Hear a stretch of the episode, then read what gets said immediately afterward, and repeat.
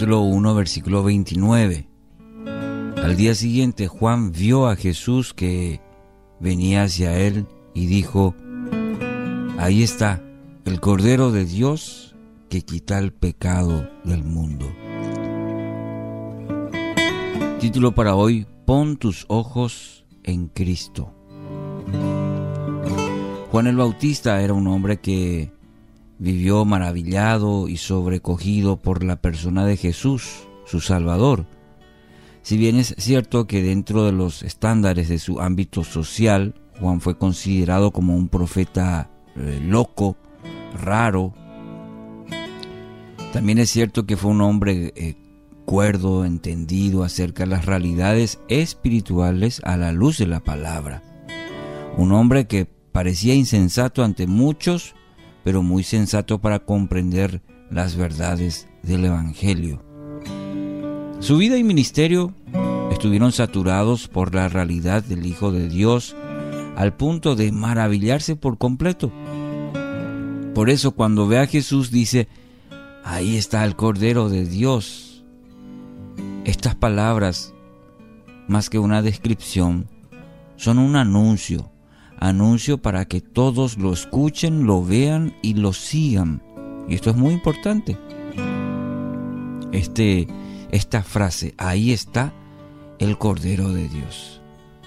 El apóstol Juan registra dos veces este acontecimiento en su Evangelio. El profeta ve a Cristo y dice, ahí está el Cordero de Dios. En el capítulo 1, 29 y en el versículo 36. Entonces hay una intencionalidad de, eh, en el texto, el apóstol Juan, en estas palabras. Su intención es proclamarlo y se puede apreciar ese deseo genuino por dirigir la mirada de los demás hacia el Salvador. Juan el Bautista no quiere la atención ni la admiración de la gente. Está tan deslumbrado por su Señor, que lo único que busca es dirigir la mirada de las personas hacia, hacia el Cordero de Dios. Está conmovido, sus ojos están en Cristo y quiere que los ojos de los demás también lo estén. La vivencia, la experiencia y el hecho de ser cautivados por la belleza, por, por la grandeza, por la suficiencia del Señor, cambian toda nuestra perspectiva de la vida. Cuando tenemos esa experiencia personal con el Señor, somos cautivados por Él, por nuestro Señor, y a partir de ahí cambian toda nuestra perspectiva de la vida. Lo que antes valorábamos, dejamos de valorarlo, o al menos lo valoramos en, su justa medida. Eso es lo que hace el Evangelio.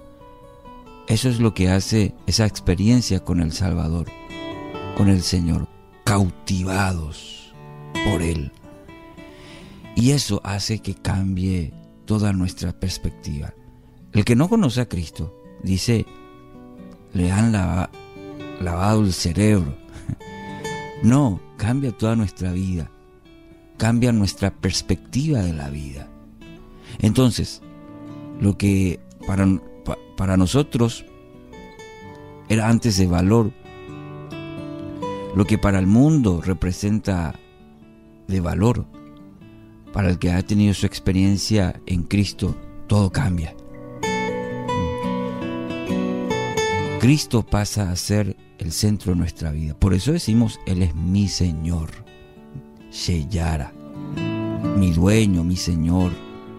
Entonces, lo que antes en nuestra lista de valores, ahora cambia y Cristo ocupa el primer lugar. Y lo que antes representaba para nosotros eh, de este, posesiones, estatus, no sé, lo que quiera sumar a esa lista, lo que es o lo que valorábamos, ahora Cristo lo ocupa. Entonces, hagamos caso al consejo de Juan el Bautista y miremos con los ojos de la fe al Cordero que entregó su vida para llevarnos a Dios. Y lograr esta experiencia de tener a Cristo en nuestro corazón.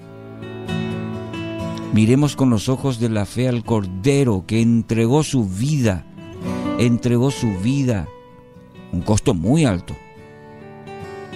para llevarnos a Dios. ¿Para qué? Para que tengamos una relación con Él. No es una religiosidad.